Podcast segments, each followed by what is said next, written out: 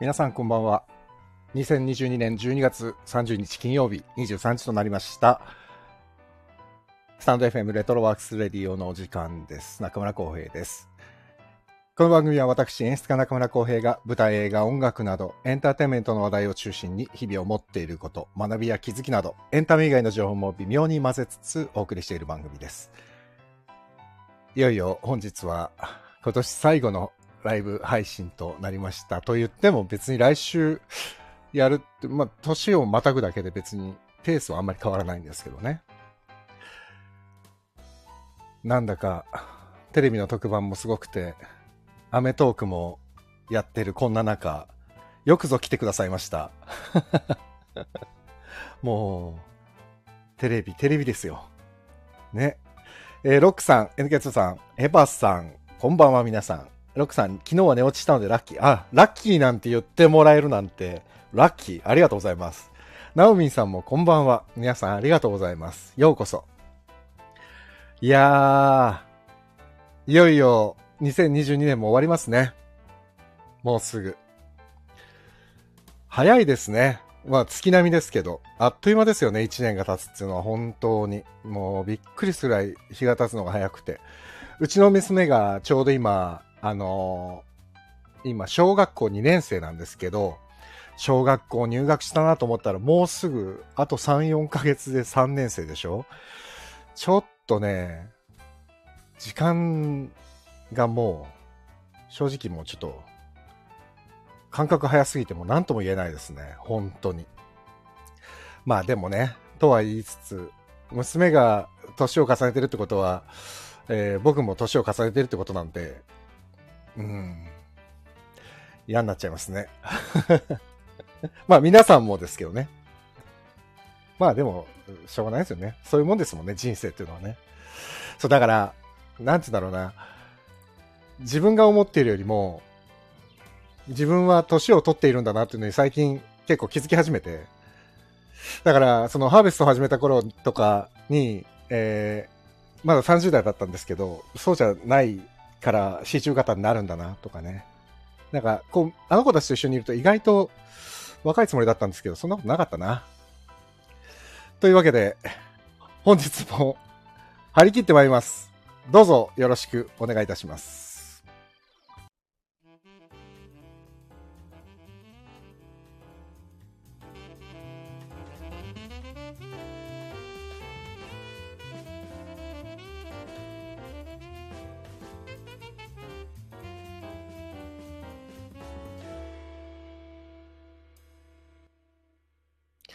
というわけで、今日は、えっ、と、まあなんかいろんな皆さんが年末なんでね、やってるんですけど、今年の振り返りをしようと思うんですが、まあ毎度毎度この配信でも言ってるんですけど、僕はそんなに今年ね、表立った活動あんまりしてないので、どっちかっていうと、皆さんになんか面白い作品なかったですかとかって聞きたいなと思って、久しぶりにレターとかを募集してですね、したらね、募集するとやっぱり書いてくださるもんですね。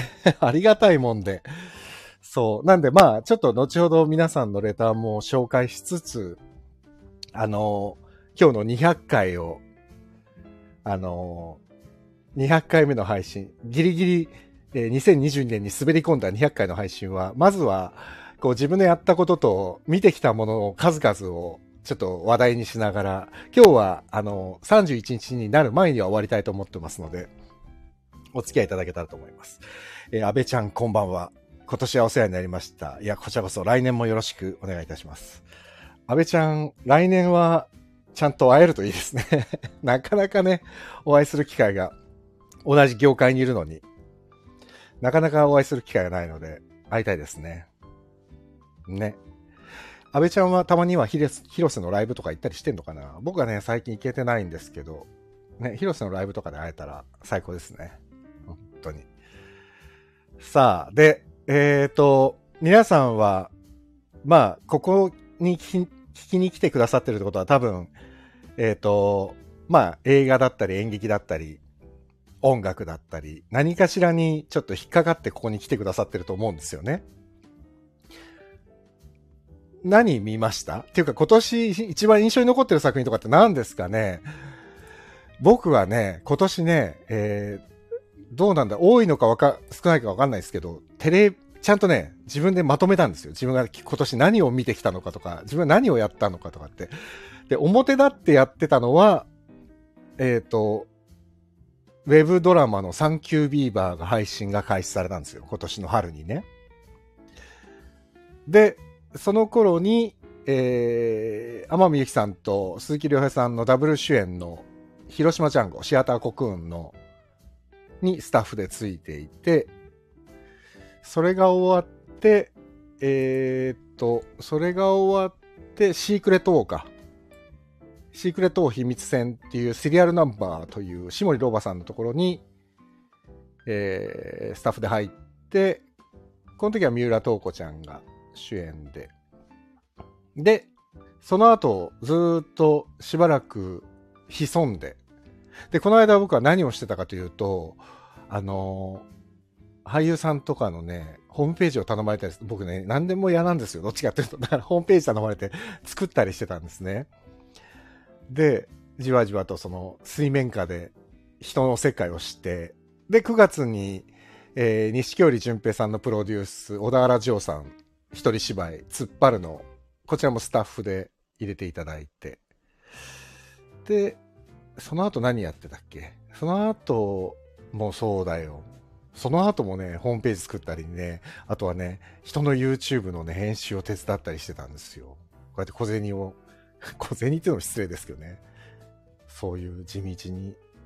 もう、表だった大きな活動がないときはね、そういうことをやってるしかないんですよね。あとはね、えっ、ー、とね、今年はね、その、自分のこの、表だったものがない分、自分の今までやってることとかをちゃんともうちょっとまとめなきゃなと思って、そう演出に対する書籍をですね、もう一回改めて読んだりですね、ノートにまとめたりですね、こういう時間がある時しかできないことをやらなきゃと思っていろいろやりましたよ。で、来年が実はすごい、もう本当に今更なんですけど、すごい詰めちゃったんですよね、予定を。本当に隙間なく、トントントンと詰めてしまったんです、春以降。だからそれまでになんとなく自分のことをちゃんとある種、こう、まとめとかないとまずいなと思って、その、あの、いろいろ活動が繋がっていっちゃうと、逆にそういうことをする時間が全くなくなっちゃうので、だから今年はそういう意味では非常に貴重な時間でした。で、それが終わって、突っ張るが終わった後は、もう見る専門家だったな。ずっと見る専門。見る専門、見る専門。で、またね、秋ぐらいには、また新しい編集を、映像の編集と舞台のスタッフとっていうのをそれしかやってないな、今年。で、えっ、ー、と、今年はですね、舞台を48本見た。舞台を48本見てるんですよ。48本が多いのか少ないのか僕にはわからないんですけど、だいたい月4日、えー、4週あるでしょ。だから毎週1本は必ず見てた計算なんですよね。48週あるから、1年でね。で、そう。で、映画を、この前、あの、松岡弘さんとやった時に3本ぐらいしか見てねえよって言ったんで、嘘でした。今年はね、ドラえもんでしょ？もうアニメがすごいんですけど、ドラえもんと、教育と愛国っていうドキュメンタリー映画見て、ムロさんの神は見返りを求める。で、バズ・ライトイヤー、トップガン・マーヴェリック、ある役者たちの風景、ミリオンズ・フィーバー、もうね、こういうのばっかりだよね。ストレンジ・ワールド。あと、アマゾンだか、フールーだかね、ムーンフォールっていう、なんか月が落ちてくるみたいな、なんか、SF みたいの見ましたね。えー、安倍ちゃん200回おめでとうございます。ありがとうございます。ね、来年はお会いしましょう。本当に。ジダックさんこんばんは。小谷さんもこんばんは。小谷さんは今年会えましたね。ついに。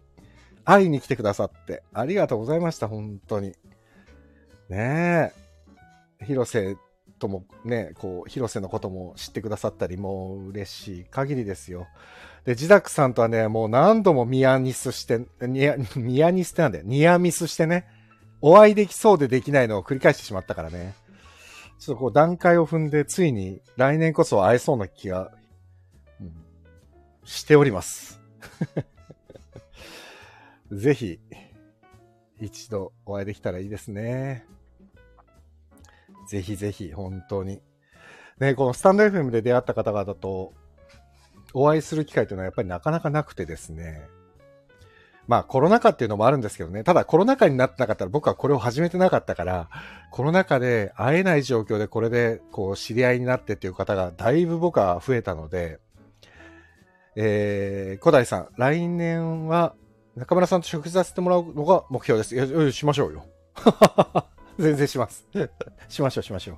自宅さん、来年ぜひね、お会いしましょう。本当に。そう。ああ、そうですよね。嬉しいな本当に。だからね、ここってさ、すごく難しくて、その、ほら、あ、シーメイさん、あ、こんばんは。あ、レターいただきましたね。ありがとうございます。あ、後ほどご紹介させていただきたいと思っております。ちょっと待ってください。そうそう。ありがとうございます。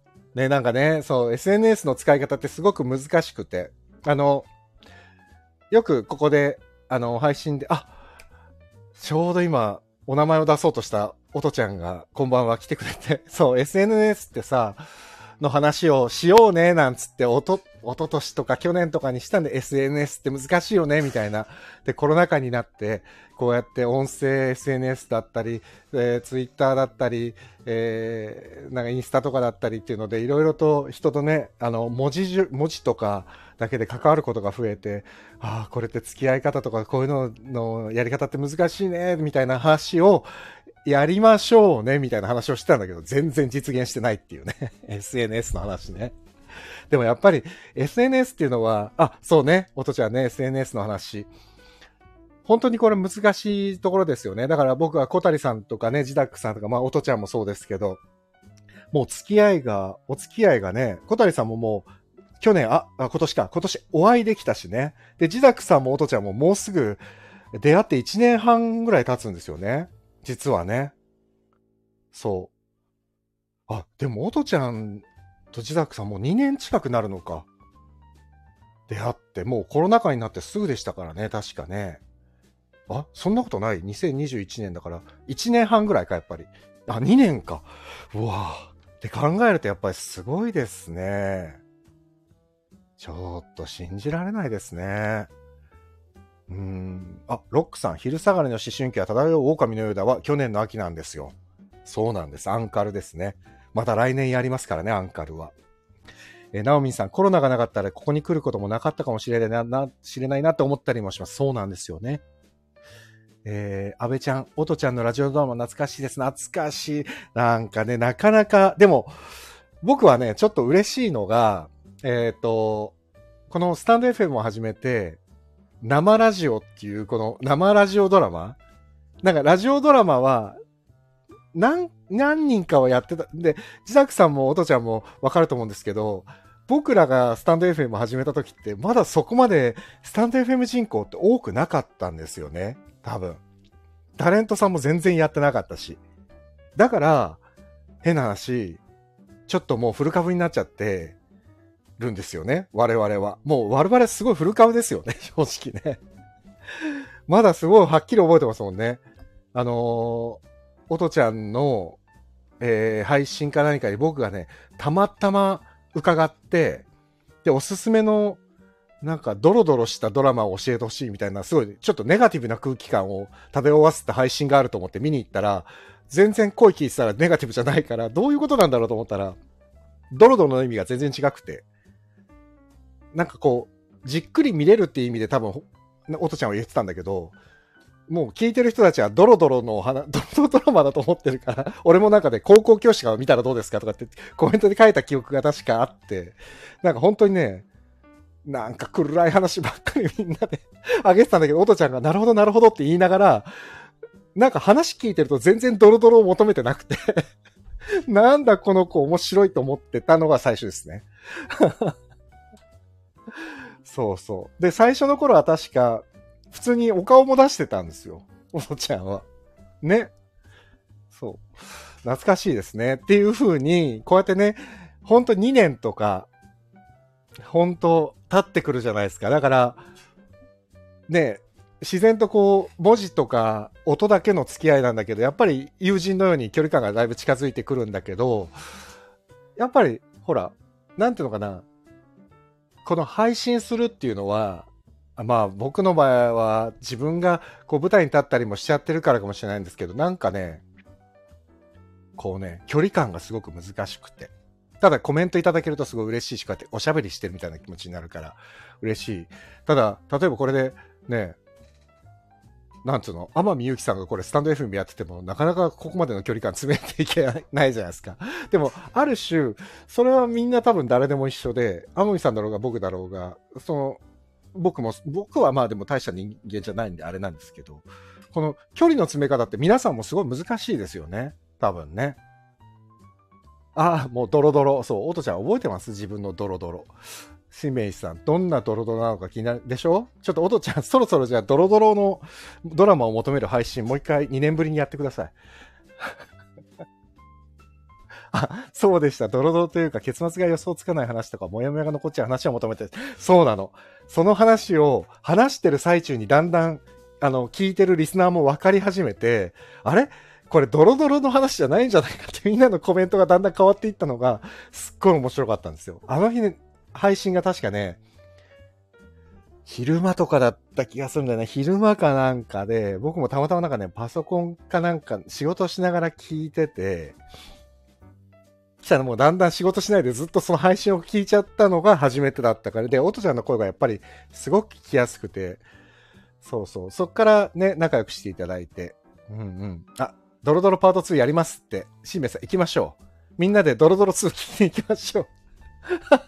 ドロドロ2ってなんだよってね そうそう。でもね、そう、だから距離感のさ、詰め方が SNS っていうのは非常に難しいから、ただ、自分もね、気をつけなきゃいけないなと思ってんだけど、そそれこそ、まあ、おとちゃんもそうだし、自宅さんとかね、安倍ちゃんとか、えー、小谷さんもそうですけど、やっぱりね、この音とか SNS 上では非常に仲いいけど、やっぱり踏み込んではいけないところっていうのがどっかであって、それでお互いにきっとそういうところがあるじゃないですか。大人としてね、なんとなく。だからその線引きをやっぱりギリギリのラインでやっぱ守り続けるのが SNS の大人のルールなのかなっていうのは、このね、2年これを、えっ、ー、と、スタンド FM をやって思いますね。だから、その SNS ディスタンス、あ、そう、あ、小谷さん書いてくれてる SNS のディスタンスが、すごくこの距離感の保ち方が非常に難しいけど、2年間でだいぶそれはまと、うん、なんつうのかな。自分の中で、こう、なんとなく分かり始めてるかなっていう気がしますね。まあ、これはこれで、SNS の話はね、またちょっと別でしましょうか。おどちゃんしましょうね。これはね、ちゃんと真面目に会話するタイミングを作りたいですね。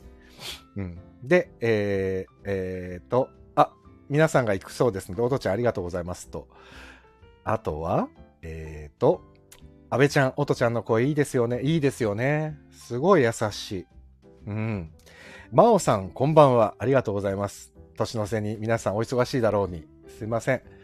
えー、おとちゃん、私は安倍ちゃんの声と演技力に憧れる。いや、俺聞いたんだよ。安倍ちゃんのあの、ジダックさんのラジオドラマ。びっくりしちゃった。すごいよかった。あれ、いいね確か押したんだよ。ジダックさんのチャンネルのやつ。非常に良かったですよ。うーん、そうな。あ自宅さん聞いてんですよ、俺。あ、そっか。自分でなんかアクション起こさないと聞いたってあれができないのか。安倍ちゃんのは確かいいね押した記憶があるんだよな。えー、ロックさん。小劇場のブースにいる浩平さんに話しかけるのとは違う距離感。あ、そうですよね。そうなんですよね。そうそう。そこら辺がね、やっぱりすごい、ね、難しいところですよね。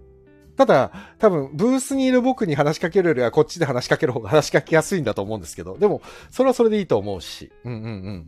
なんか、そこのね、程よい距離感をお互いが保ち続けられると、この多分スタンド FM とかも続けやすいんですよね。きっとね。うん。あの安倍茶、すごい。ね、青、青さんのやつ、すごい、すごかった。あれだから、あ安倍ちゃんのために自宅さんが本書いたんですもんね。だからすごいぴったりだった。話も。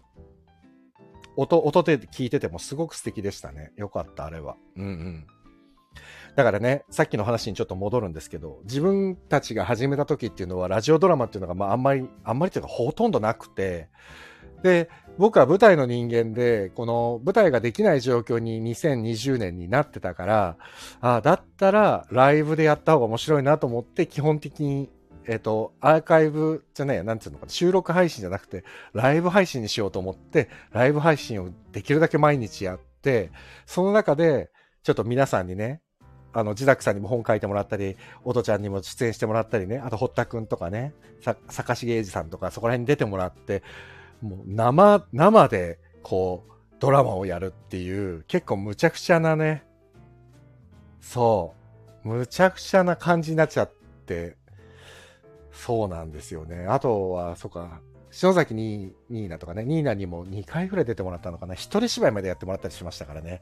だからね、結構無茶をやったなと思って、そしたらいつの間にかこのスタンド FM でだいぶラジオドラマが増えて、まあ、ライブでやってる人はほとんどいないですけど、ラジオドラマが増えたからなんか、あ、僕の、僕はもう大丈夫かなと思って、ちょっとラジオドラマちょっといっぱい、一回ね、ちょっと、あれなんですけど、やってないんですけどね。まあまあ、またね、どっかでやれたらいいんですけどね。なかなかね、あれね、自宅さんわかると思うけど、ラジオドラマやるって結構エネルギー使うんですよね。ちゃんと演出つけなきゃいけないから、その練習、おとちゃんにも練習で来てもらいましたからね。あの、来てもらったっていうか、別個で、ズームかなんかで音声でね、つないでね、あの、稽古までさせてもらっちゃって、本当に恐縮でした。あの、せ、説は。あの安倍ちゃん、すごい。自宅さん、うん、確かに本当にすごかった。本当に役者さんだなと思ったね。安倍ちゃん、聞き返すと恥ずかしいです。ありがとうございます。えー、自宅さん、小江さん、舞台に会いに行っても上から雪降らした、雪、雪だよね。雪降らしたりして、忙しくて、そうなんですよ。違うのよ。あの、演出部っていうお仕事をお手伝いするとなると、本番中もね、ずっとなんかわちゃわちゃわちゃわちゃやってるんですよ。僕ね、あの時ハーネスっていう、その、命綱つけてね、えー、劇場の屋根の上に登ったりしてたわけですよ。普通は演出上司はやらないんですけど、まあ、やっぱりね、みんなで協力しながらやらなきゃいけない公演っていうのもあって、そういう時はもう、基本的に僕はもう、やれることは全部やるっていうタイプの人間なので、もう全部やりますよ。あ、淳平さんだ。淳平さんこんばんは。ありがとうございます。後でちょっと、淳平さん、ちょっと、ちょっと余裕あったらお願いします。そう、だから、えー、淳平さんと一緒にやったやつもできることは全部やるぞと思ってるんで、もう本当に余計なおせっかいなほど、僕は淳平さんの周りをちら、もうわちゃわちゃわちゃわちゃ動くわけです。えー、自宅さん、BGM 探すの大変だけど楽しいですよね。まあね、そう。BGM もそうだし、そのほら、セリフ一つ一つのニュアンスがさ、声だけで伝えるってなると演出が結構難しいじゃないですか。音が違うだけでだいぶ、ね、声のトーンとか音が違うだけで伝わるニュアンスが全く伝わらなくなっちゃったりするから、そう。だからね、あ難しいんですよね。すごくね。うん、ラジオドラマっつうのは。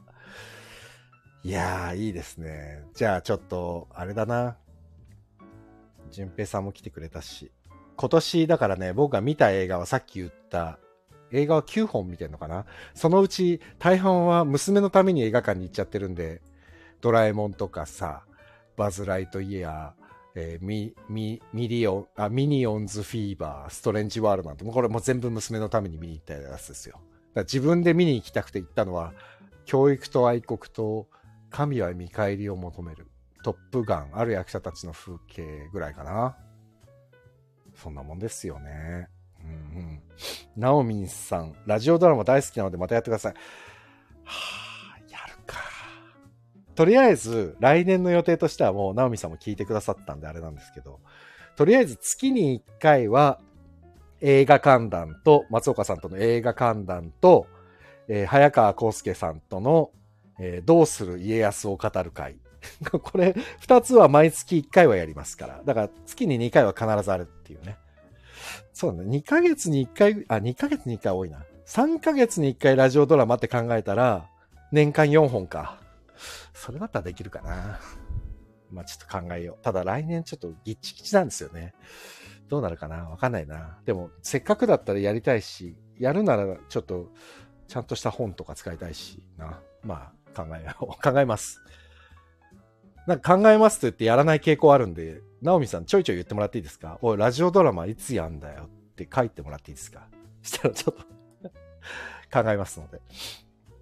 さて、そう、それで、えっ、ー、と、あとはね、舞台を48本、今年は見に行きまして、あ見に行ったっていうか配信も含めてですね。あ、ナオミさん、お尻叩くの得意なので任せてください。あ、ぜひ、叩いてください。お願いします。ありがとうございます。叩き叩きでお願いします。えーと、えー、来年も潤沢なコンテンツ、本当ですか？ねまだ2本しかないけど。皆さんは舞台、ドラマ、映画、まあ音楽、ライブでもいいんですけど、今年の一押しは何でしょうか？っていう話ですよ。今日はね、2022年の今年の一押しで、ちょっとレターをいくつか送っていただいたので、ちょっとそれを紹介しつつ、えー、っと、スティーメイさん。じゃん。久しぶりにこれ、レターの機能使ったな。えー、これ皆さんにも見えてんでしたっけ？あ、見えてんだよね。あ、どうなんだろう 見えてないのかな これ、レターの機能って自分だとちょっとわかんないですね。どうなってるんだろう。あ、見えてる。あ、よかったよかった。あ、だったらもう安心。え、全部、全部見えてんでしたっけ？全文は見えてないの？どの程度見てんの触ると全部見えるみたいなやつか。俺と同じ仕様ってことですね、きっとね。あ、あ、タップすると全部。あ、じゃあちょうどいいや。えー、これがシーメイさん。中村さんこんばんは。ライブは聞けるかわからない。あ、なのに聞きに来てくださってる。ありがとうございます。眠くなったら寝てくださいね。一つには、一つに絞り込むなら、鎌倉殿の13人。最終話が秀逸でした。雅子は人として母として当たり前の感情を持っていて、だからこそあの最後につながった。姉として義時にもうここまででいいだろうという気持ちもあったんだろうなと優しい義時を知ってるだけに。あ、わかります。すごくいい。すごい。あ、すいません。ちょっと恥ずかしいってごめんなさい。えっと、でも読んじゃう。現代に置き換えることもできる女性同士の会話もかなり、あ、本当にそうですね。陸と雅子の上司みたいに見えることもあったり、あと、あれですよね。雅子とミーのね、姉妹の会話とかね。すごい面白かったですよね。えー、陸の策略家ぶりは怖っとなりますましたが、欲望に正直な感じが憎みませんでした。うん、確かに。あ、石子と羽を。いやー、石子と羽面白かったですね。と、エルピスもすごく好きだったんですけどね。でも、一番手開けると、鎌倉殿の13人。うん。ですね。鎌倉殿の13人に関してはね、あのー、早川さんともたくさん、まあでも、この前は最終回の話ほとんどしなかったんですけど、総集編昨日やってましたね。1日。で、昨日僕大掃除をやったんですけど、大掃除をやりながらずっとか、もう端っこでずっとついてて、気になるともうすぐ見ちゃう。でもやっぱり、最終回は見入っちゃいましたね。すごいですね。小池栄子さん、やっぱり本当に素晴らしいですね。まあ、小栗さんももちろんそうなんですけど、うん、最後の終わり方はやっぱりでも、三谷幸喜という作家さんが、ちょっともう、想像の域を超えたところに本が進んでて、もうちょっとびっくりしましたね。でも、鎌倉時代の話ってなるともう、三谷さんが書いた鎌倉殿の世界が多分見た人にとってはもうすぐ頭に浮かんでしまう。だから、義時っつったらね、小栗さんが出てきちゃうし、ね、だからそれだけ影響力がある本でしたね。新選組も僕はそうだったし、真田丸の時もね、真田幸村つったらってもう堺雅人みたいになっちゃうのもやっぱり、ね、すごい影響力だなと思いますね。うん、大河ドラマってやっぱすごいもんだな。うん、でも、この、新明さんが言ってる、ね、この、雅子の存在意義っていうのがすごく、本当に素晴らしい最終回でしたね。この、うん、兄弟と、あと、親と子とかね、うん、関係性が。で、せっかく話題に出てるこの石子と羽男も、ものすごく面白かったですね。石子と羽男。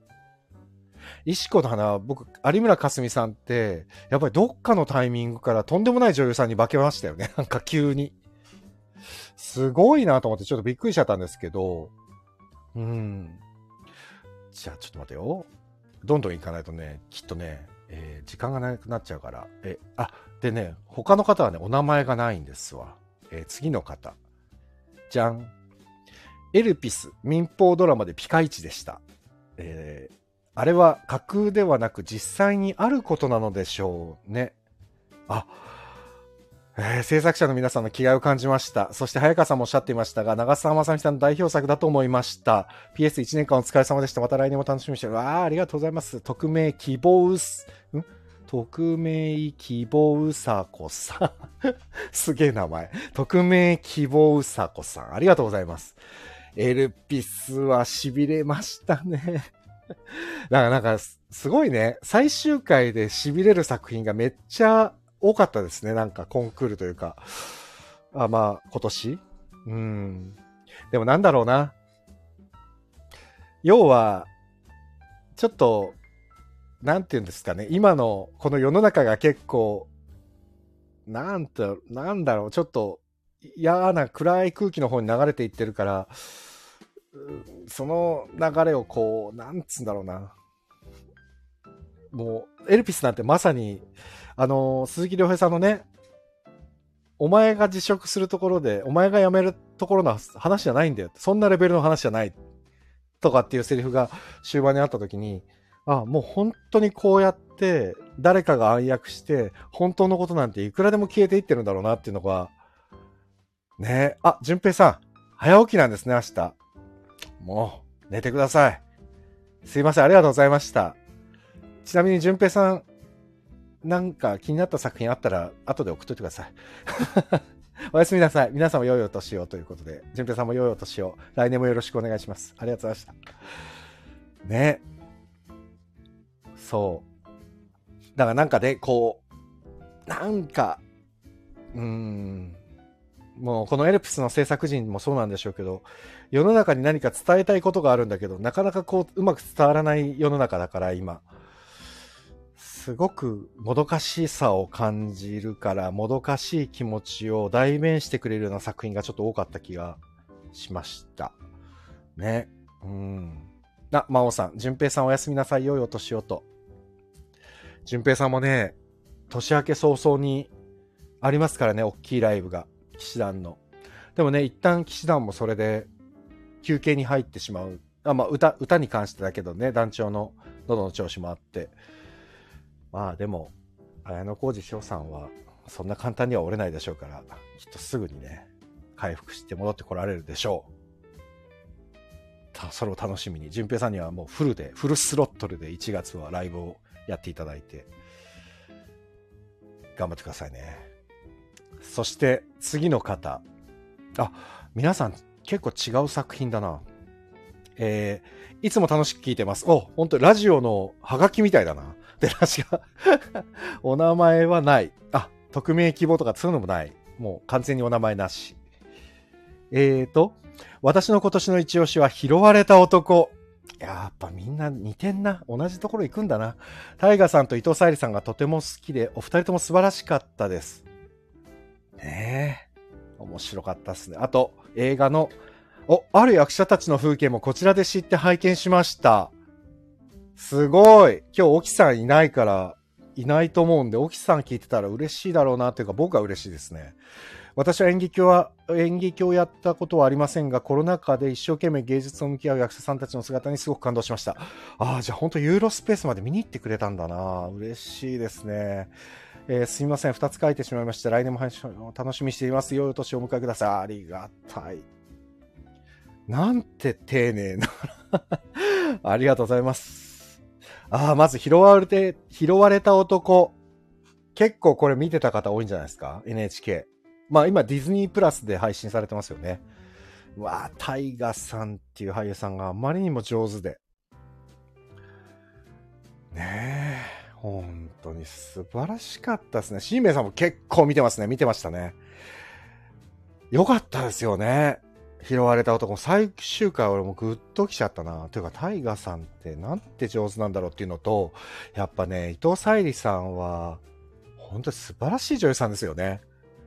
もうなんだろう。ずっと見てたくなる方ですね。本当に。うーん、魅力的なんだよなあ、自宅さん、そうそう、タイガさん同僚して挑んでましたね。もう、ね、どれだけ本人に近づくかっていうところあったんでしょうね、きっとね。あと、タイガさんで言うと、あれもありましたよね、テレ朝のジャパニーズスタイルでしたっけ？あれもね、タイガさん、なんか今年はタイガさんはフル、フル大活躍でしたね。すごかったなで、が多くて、ちょっとどれ見ててもタイガさんが出てる印象ですよね。うん。あ、そう、初恋の悪魔も、初恋の悪魔も面白かったけど、なんか、エルピスもそうだし、初恋の悪魔もそうなんですけど、これやべえな、面白いなってやつに限って視聴率があんまり良くなかったみたいですね。初恋の悪魔はね、坂本雄二さんですからね。うん。花束みたいな恋をしたとかね。の坂本雄二さんですよ。カルテットとかの。ね坂本さんはやっぱ面白いですね。あとは、ある役者たちの風景ね。これも素晴らしかったですね。これでもね、まだ映画上映中で、あの、どっかオンデマンドで流れてるわけじゃないんでね、ちょっとあまりネタバレしちゃうから言えないから、ちょっとこれ見てほしいですね。ある役者たちの風景は多分おそらく来年の頭ぐらいまでやったら、その後 DVD かどっかで配信になるんじゃないかなと思いますんで、そこは沖さんにちょっとつついて、どっかで配信してくださいよって言いますからね。沖監督にね。はい。えーと、あとは、わあ、すごいな。20人近く来てくださってありがとうございます。今、リアルタイムでそのくらいいらっしゃって。なんでなんだろう、今日は。皆さん特番が面白くないか。あ、っていうか、アメトークが終わったからかな。急に今、トトトって増えたんですよ。えーと、しめさん、あ、初恋の悪魔見た。これもよかった。よかったですよね。面白かった。でもやっぱり、坂本龍一さんの本が素晴らしいですよね。うん、本当に。それはすごい思いますね。えーと、次、行っちゃおうかな。じゃん。先日、広瀬沙羅さんのライブに行ってきましたよ。これ、小谷さんかな？小谷さんじゃないのか。あ、違うっぽいな。劇団時代の曲がとても好きです。あまり聴けなくて残念だったんですが、あ、来年も楽しみにしてます。良いお年を。あ、そうですね。確かに、劇団時代の曲あんまり歌っ、あ、でもそうでもなかったけどな。そこそこ歌ってた気がする。あ、でもまあまあ、新プの方が多かったからですね。あ、これは小谷さんじゃないだろうな、きっと。劇団時代って言ってるからな。わあ、すごいななんかね、ここで本当に、えっ、ー、と、スタンド FM を始めた頃に広瀬の曲を何曲か広瀬に確認取ってかけさせてもらって、その時に聞いててくださった方が意外と広瀬のライブの方に流れていってくれたんですごい嬉しくて。まあ、でも広瀬本人は多分知らないし、この配信も聞いたことないんじゃないか。多分、この話を広瀬からされたことがないから多分聞いたことないんじゃないかなと思うんですけど、あ、でもよかったです。よかったです。それは本当に何よりです。ありがとうございます。私じゃないですが、広瀬さんのライブが今年一番の思い出です。小谷さん、広瀬が聞いたら喜びますね。ありがとうございます。本当に。嬉しいですね。って言ってもまあ、まあ、ちょっと広瀬にどう伝えるかなんですけどね。えっと、えっと、まあ、えー、今なんかレコーディング中だそうですので。あ、もう一通来てくださってましたね。先ほども書いたものです。一応これ、一応書を書くの忘れました。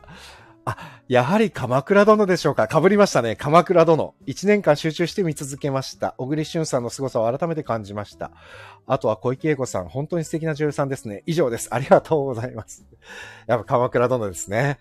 このチャンネルはね、鎌倉殿のことをもう一年間通して話し続けてたから、やっぱり一緒に楽しんでた方もたくさんいらっしゃるかもしれないですね。ありがたい。ありがとうございます。さあさあ、続いては、あら、おとちゃん。今書いてくれたんですかね。2分前にありがとうございます。おとちゃんです。今年もお世話になりました。こちらこそありがとうございました。えー、順番つけられないのですが、ネットフリックスのファーストラブ初恋、エルピス、マイファミリーが特に好きでした。スタイフ3年目もどうぞよろしくお願いします。ありがとうございます。スタイフもそうか3年目だけど、我々と同時期に始めた人たちがだんだんいなくなっていきましたね ドローンズの石本さんも僕にこのアプリ面白いよって紹介したくせに全然もうやらなくなっちゃったんでね。石本さんも全然いなくなっちゃった。まあいいや。ああね。エルピス、マイファミリー。マイファミリーは昨日一気見やってましたね。大掃除やってる最中に娘が見始めちゃって大変でした。マイファミリーはドキドキしましたね。まさかこの人かっていうね、見てない人いたら、あれでもう言えないけど、も。おとちゃん生き残り組で頑張りましょう本当ですよね。ね。ロカさんもさ、最近スタンド FM よりも、ね、ポッドキャストと、の方がメインなのかな？ね、でもお子も生まれてよかった。すっごい可愛い子がね。よかったよかった、本当に。最近はね、小松くんもあんまりお見かけしなくなったけど、でも小松くんも元気そうで、フル株がね、集う会を一回やりたいですね。そう。僕の思い出話もう一個していいですか？このおとちゃんとの、せっかくさん、あの、2年、2年間の思い出があるんで、最初の頃にさ、今名前を出した KM2 こと小松くんと、おとちゃんが、なんかね、1時とか2時とか深夜に配信してる時があって、その時にね、僕がたまたま聞きに行ったら、小松くんしかいなくて、小松くんとおとちゃんと僕の3人しかいないで、1時間半とか2時間近くおとちゃんの配信を聞き続けるっていうね、謎の回があって。それがでもね、それで一気に仲良くなったんですよ。当時。あれ面白かったな。1時間半ぐらい、ほんと3人だけなの。ずっと。なんだこの配信はみたいな感じになってたね。おとちゃんね、懐かしいですね。そうなんですよ、皆さん。それがね、僕ら、小松くんとおとちゃんと僕の3人の始まりみたいな回でしたね、あれが。仲良しの始まりみたいな。えー、えー、えー、で、あとは、そう、マイファミリーは、シーメさん見て、見れてない？あ、えっ、ー、とね、昨日やってたんだけどね。あとはね、今、えっ、ー、と、Hulu じゃない、パラビかな？かなんかで全話配信してますよね。マイファミリーは見てなかったら絶対もう中身言えないんですけど、毎週ちゃんとドキドキできますよ。ドキドキできるし、イライラもできる。そういう意味では、あ、マイファミリー着信音がトラウマになりました。わかるー。タタッタタタタンってやつでしょ？すごい嫌だったよね、あの音ね。ああ、もう、シーメイさん見てください。で、ちょ、ちょっと嫌な気持ちになりましょう、一緒に。えっと、ロックさん。広瀬の桜の何を聞くと、一夜限りのシャララララスピンオフの50年後もこの桜は咲き誇っているかしらというシーンを思い出す。ああ、マニアックだけどありがとう。すごい懐かしい。このセリフ素敵なセリフでしたよね。いいセリフでした。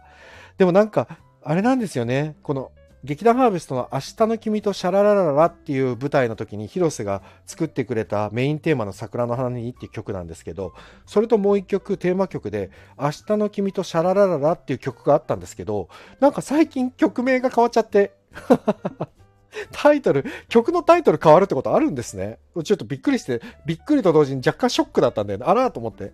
曲名変わっちゃったよと思って、若干 切なくなりました。そう。えっと、明日の君とシャララララっていう曲なくなっちゃったんだよ、安倍ちゃん。違う曲名になってたよ。そう、あれ、すごいいいタイトルだったんだけどな。あの、舞台でリンクされてたんでね。せっかくだから、うんうん。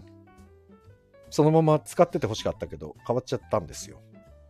えー、シーメイさん、パラビーで見られるんですね。わかりました。あ、ぜひ、マイファミリー。じゃあもうこれ以上マイファミリーの話はやめときますね。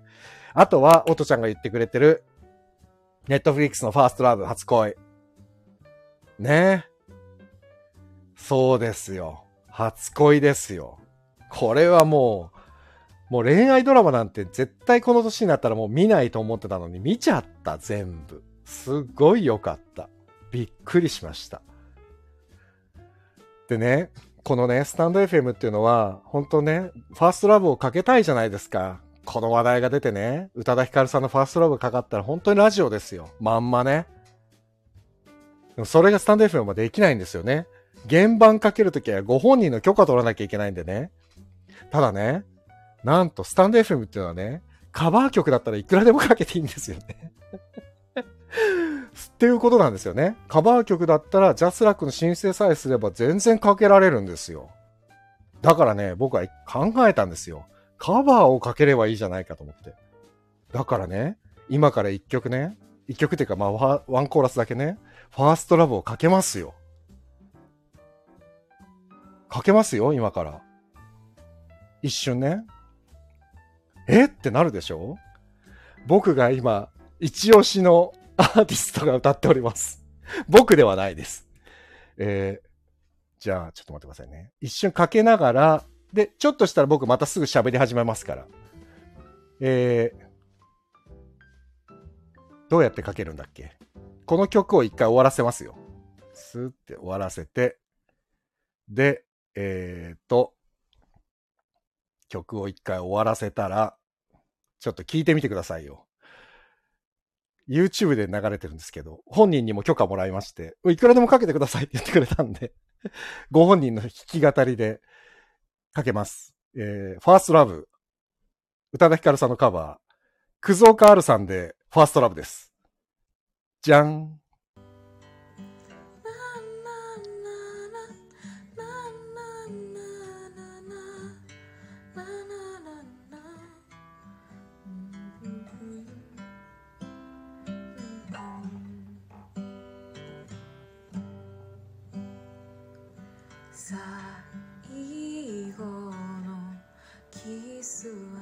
ばこのフレーバーがした苦くて切ない香り。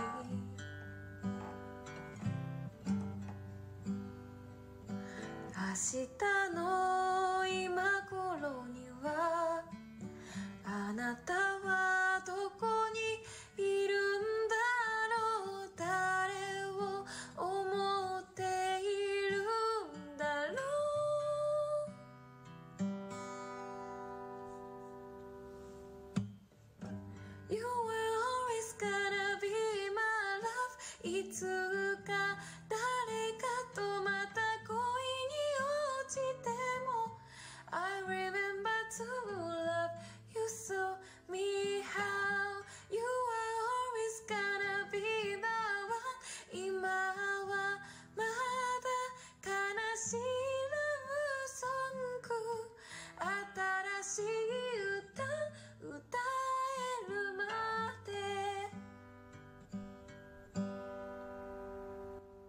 はい。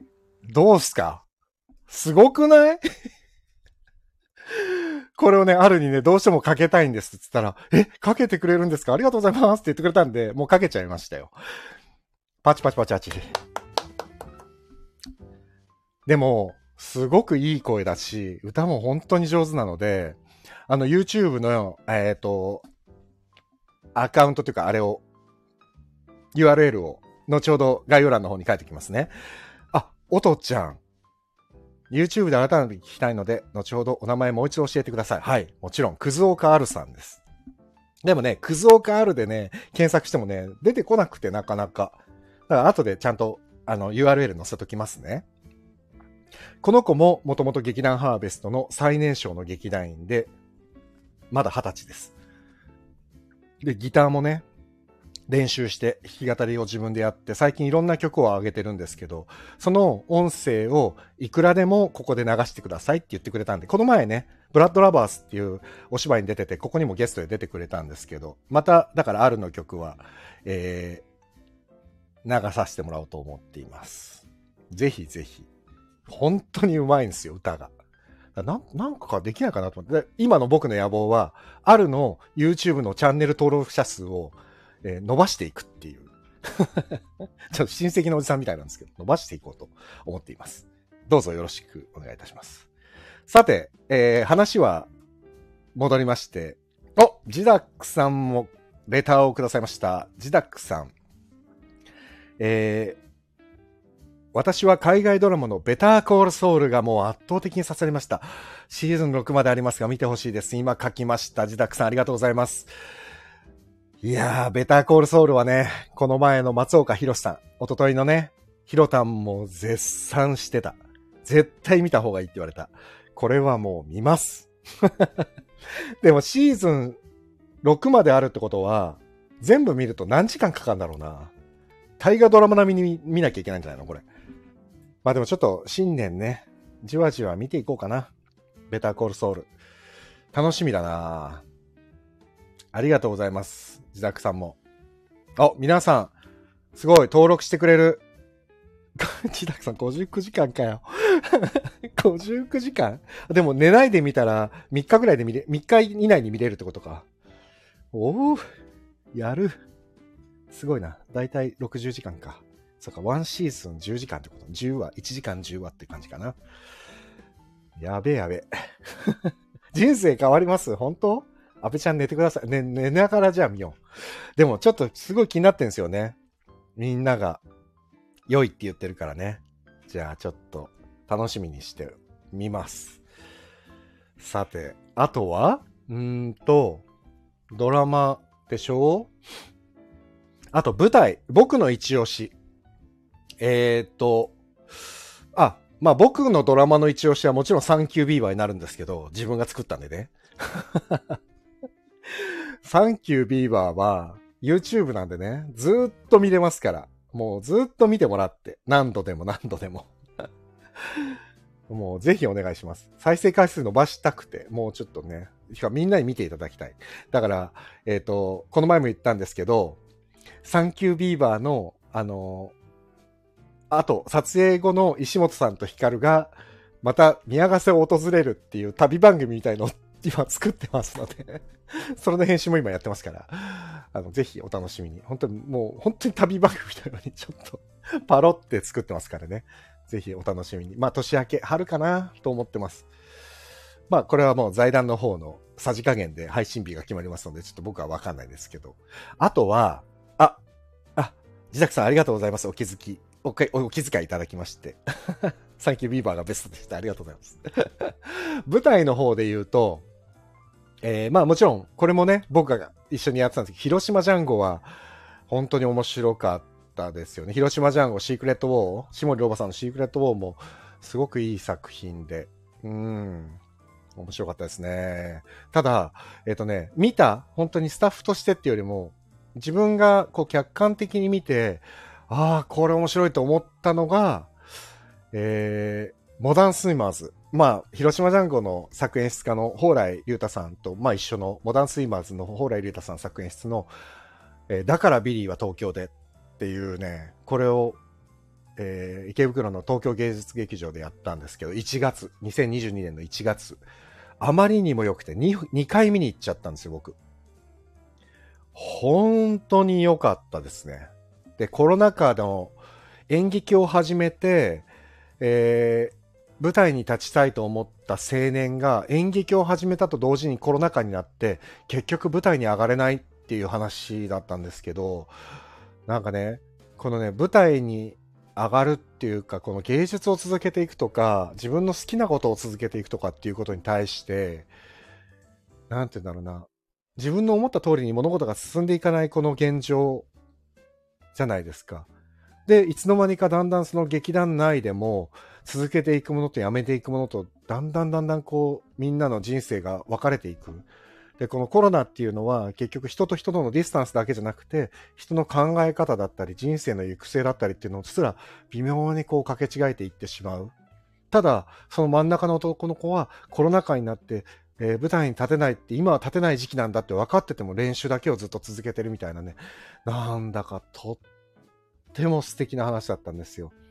だからこの、だからビリは東京でってなんかもう一回再演してくれないかなと思ってくらい、僕2回見に行ったんですけど、もうちょっと見たい。ですね。だから蓬莱さんの本っていうのはやっぱり、なんつうのね、人間の芯を食ってるというか、やっぱり本当に何度でも見たくなる作品がやっぱ多いですね。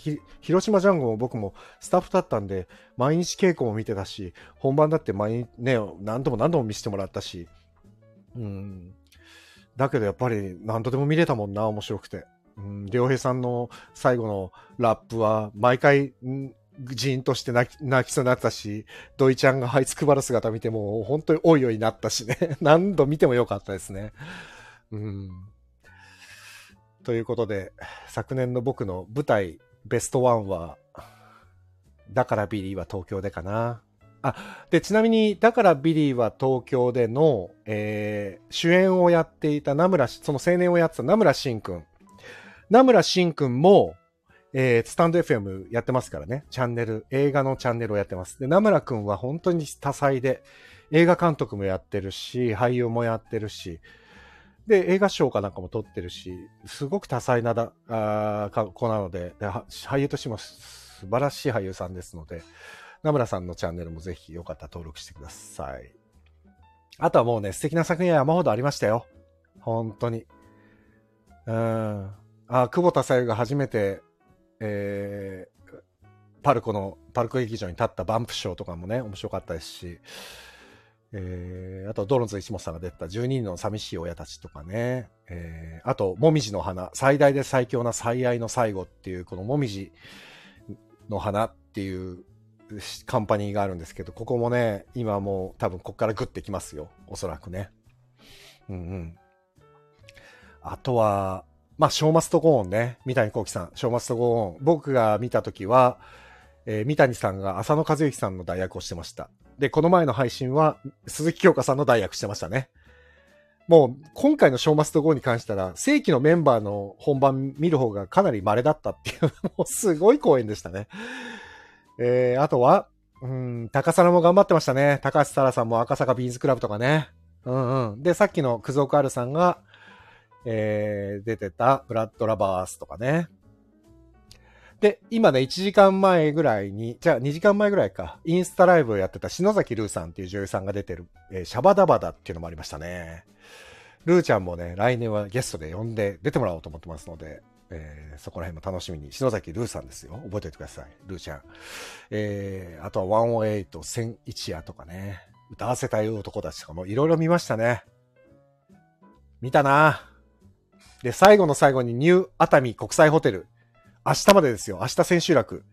これは絶対ネタバレできないけども、本当にびっくりします。概念をぶち壊される芝居です。ずっとおし、あの、お知らせしているニュー熱海国際ホテル2022。えシアターサンモールにて、明日千秋楽ですから。まあ、ちょっと大変かもしれないけど、行けそうな方いたらぜひ。えー、ジダクさん、あと渋谷優さん、あ、渋谷優さんね、の、えー、劇団牧羊犬、狼少年立花も圧巻でした。へえ、見たかったんだよな。実はね、あれ、チラシの女の子はね、僕のワークショップを受けてる子でね。そうなんですよ。あの、あの、フェイスメイクしてる子。あの子はね、そう、演技レッスンっていうか、そう、僕の子供のための演劇ワークショップとかにも出てくれててね、とっても素敵な子で。ああね、渋谷さんもね、モノログ集とか買いましたよ。僕も本読んで。うん、面白いですよね。あ、底なし、そうだ、底なし子の冒険の方だ。そうそうそう。その、あの女の子です。そうそう。さすが。えー、あ、すごい、コメントまた、あ、やばい、12時になっちゃうけど、コメントいただいてるんで、いただいてるんで、コメント読みますね。えーロックさん。ニューオーダー、フランス、メキシコ合作映画、胸くそ悪いという人がいるほど衝撃的作品写真、作品ですってことかな？ロクさん、ありがとうございます。ニューオーダーですって。これは映画ですね、きっとね。合作ですもん。あ、合作映画って書いてあるもんね。フランス、メキシコの合作映画。面白そうだな。ニューオーダー。ニューオーダーっていうのがね、もう怖いですよ、タイトルが。なんかね、最近世界秩序も変わり始めてるじゃないですか。なんかそれがもう僕はもう怖くてしょうがないです。その秩序が乱れてる感じが、乱れてるっていうか、なんつうんだろうな。なんつうんだろう。世界のね、流れがだいぶ変わってきてるじゃないですか。ジョージ・オーウェルの1984みたいなさ、なんかちょっと世界の秩序が壊れてきそうな匂いがプンプンしてます。UNEXT なの ?UNEXT はな、契約したいな。UNEXT 高いんだよな。他でなんかやらないかな。ちょっと探してみます。あと、小谷さんもコメントくださいました。えーこんばんは、小谷です。当然サンキュービーは、すいません、気遣わしてしまって。坂道アイドルファンとしては、光 TV のラブシェアリング。おお、そうなんだ。ゆみきさん主演なんですか？あら、ゆみきさん主演。へーへーへー、ラブシェアリング。ちょっとこれ、しゃめっとこう。あとは、あやちゃんか。えー新、テレ東の真相は耳の中、ミステリー、筒井あやめ主演。ええー、あやちゃんも、やってんだ、ドラマ。よかったよかった。演技レッスンをした甲斐がありましたね。そうか、そうか。二人も頑張ってますね。素晴らしい。いやー、素敵です。ちょっと超えましたけど、エンディングしましょうかね。大晦日になってしまいましたね。なる前に終わろうと思ってたのに。でもまあ、なんとなく1時間喋り倒しましたけど、誰かに上がってもらおうと思ってたのに、ちょっとそんな感じじゃなかったけど、こんなにコメントで皆さんとやりとりできたからよかったです。素晴らしかった。楽しかったですね。ありがとうございました。いやー。というわけで、えっ、と、今年も一年皆様大変お世話になりました。えー、来年はどんな年になるんでしょうね。えー、ゲッターズ飯田さんの占いによりますと、僕は来年裏運気の年ということで、大変ついてなさそうな感じです。やばいやばい。まあでも、ゲッターズさんが一回直接見ていただいた時に、この業界にいなさいって言ってくれたんで、ちょっと裏運気だろうがなんとかちょっと粘って頑張ろうと思います。ええ、ええ。そんなわけで、えー、2023年の頭かな？なんかね、2022年はちょっと演劇界も大変で、もうハラスメントの問題とかね、セクハラ、パワハラ。で、僕は、あの、なんていうんですかね、その、今話題になってる演出家の方も知ってはいる、知っては、まあ、面識あるわけではないんですが、よく知ってはいるんですけど、本当かどうかはわかんないんで、実際のところはわかんないから何とも言えないんですけど、ただ、やっぱりどんなにいい作品を作ろうがね、これは誰であろうと、ハラスメントは大問題なので、それは絶対僕は容認できない立場で演劇界にいようと思っています。で、えー、まあだから2023年もね、演劇界いろいろあると思いますけども、まあまあ、僕は僕で頑張ります。本当に。えー、あ、真央さん、今年も楽しい配信ありがとうございました。こちらこそ聞いてくださってありがとうございました。おとちゃん、ゲッターズさんに直接ここ見に来てくれたんですよ、劇場に。なんか楽屋で見てもらいました。ナオミさん、本当羨ます。あ、ゲッターズさん、そんな感じなんだね。すごい。しめさん、初参加でしたが、とても楽しかったです。ありがとうございます。ありがとうございます。ぜひ来年も、あもう全然無理強いはしましませんので、えー、お時間ありましたら、ぜひお立ち寄りください。というわけで、明日は大晦日です。皆さん、楽しい大晦日になりますように、僕は明日はお鍋を作ろうと思っています。素敵な大晦日になりますように、ありがとうございました。で、2023年もどうぞよろしくお願いいたします。皆様にとって2023年が素晴らしい年を迎えられるよう祈っております。良いお年をお迎えください。それでは皆様、さようなら、おやすみなさい。ありがとうございました。